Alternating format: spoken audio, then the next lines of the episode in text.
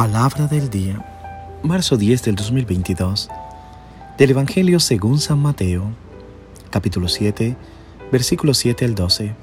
Escuchemos. En aquel tiempo, Jesús dijo a sus discípulos, Pidan y se les dará, busquen y encontrarán, toquen y se les abrirá, porque todo el que pide recibe, el que busca encuentra, y al que toca se le abre. ¿Hay acaso entre ustedes alguno que le dé una piedra a su hijo si éste le pide pan? ¿Y si le pide pescado, le dará una serpiente? Si ustedes, a pesar de ser malos, saben dar cosas buenas a sus hijos, con cuánta mayor razón el Padre, que está en los cielos, dará cosas buenas a quienes se la pidan. Traten a los demás como quieren que ellos los traten a ustedes. En esto se resume la ley y los profetas. Palabra del Señor. Gloria a ti, Señor Jesús.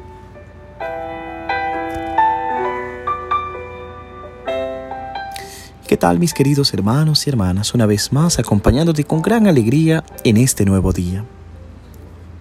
Hoy ruego a Dios porque nos ayude a que ese propósito que tenemos en este tiempo de cuaresma, que es un propósito de conversión, de cambio, de transformación, sea acompañado con la gracia, con la sabiduría que solo el Señor nos da, para poder vencer el pecado, vencer la oscuridad, vencer el mal que habita muchas veces a nuestro alrededor y así poder permitir que la luz de Cristo ilumine nuestros rincones oscuros.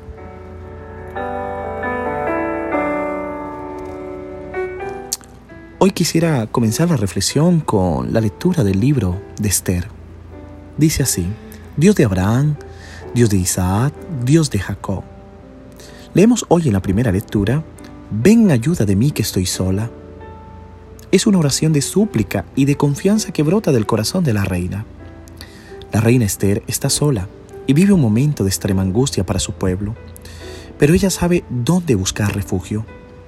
Está delante de Dios.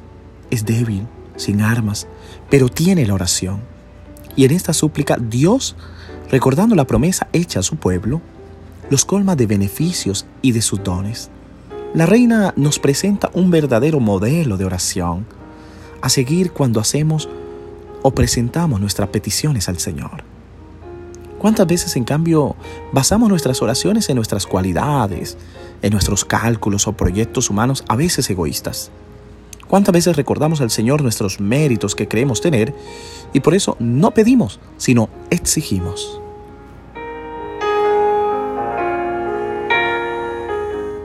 Continuando con la lectura de hoy, Dice así, doy gracias a tu nombre, Señor, por tu fidelidad y tu misericordia. El día que te llamé, canta el salmista.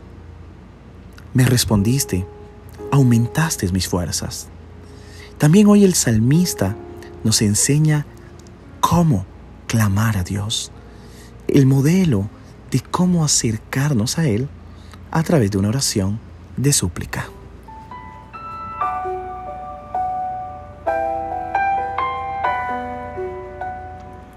Y en el Evangelio también nos da una lección de profunda confianza. Tres recomendaciones. Pedir, buscar y llamar a la puerta. Pedir y se os dará. Buscad y encontrarán. Toquen y se les abrirá. Sin duda alguna, en general se pide algo a alguien la respuesta depende tanto de la persona como de la insistencia del pedido. Pide, busca y llama. Es una interesante secuencia de verbos, como si estuvieran buscando a alguien en alguna parte.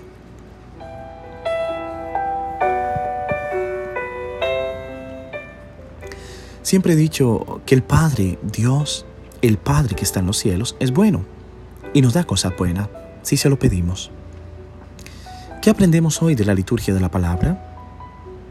Humilde el que pide, el que sabe buscar con inteligencia, el que toca con respeto.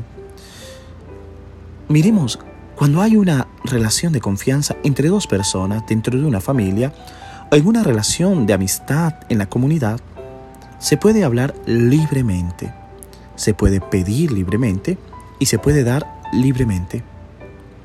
Así debe ser nuestra nuestra amistad con Cristo. Yo le pido y Él me da. Me pide, yo le doy. No siempre es fácil, pero siempre es útil, porque aun cuando sea difícil, nunca nos faltará su gracia. Con Él ganamos el mundo.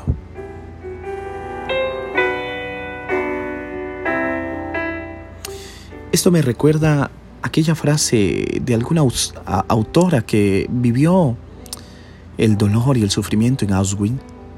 Ella decía, si tú no me puedes ayudar, Señor, déjame ayudarte a ti en este momento.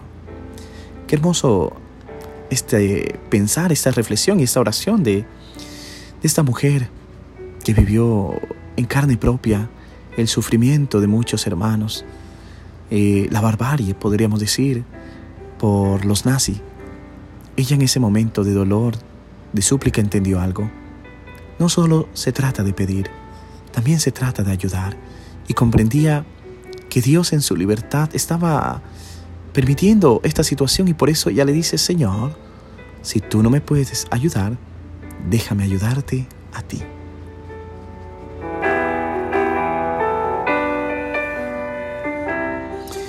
Y es por eso que te digo hoy, querido hermano, querida hermana, la oración siempre tiene respuesta aunque no sea lo que quieres.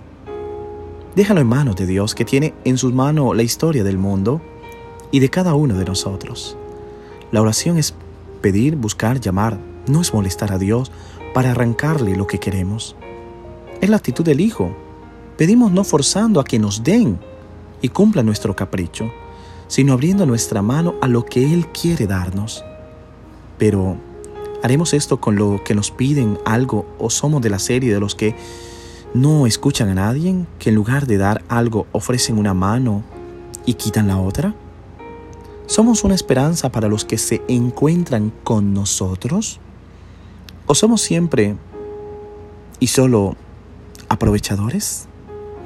Estas preguntas nos llevan realmente a reflexionar también el final del Evangelio Trata a los demás como quieren que ellos los traten a ustedes.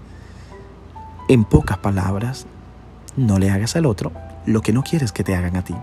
Es decir, ama al otro como quieres que te amen a ti.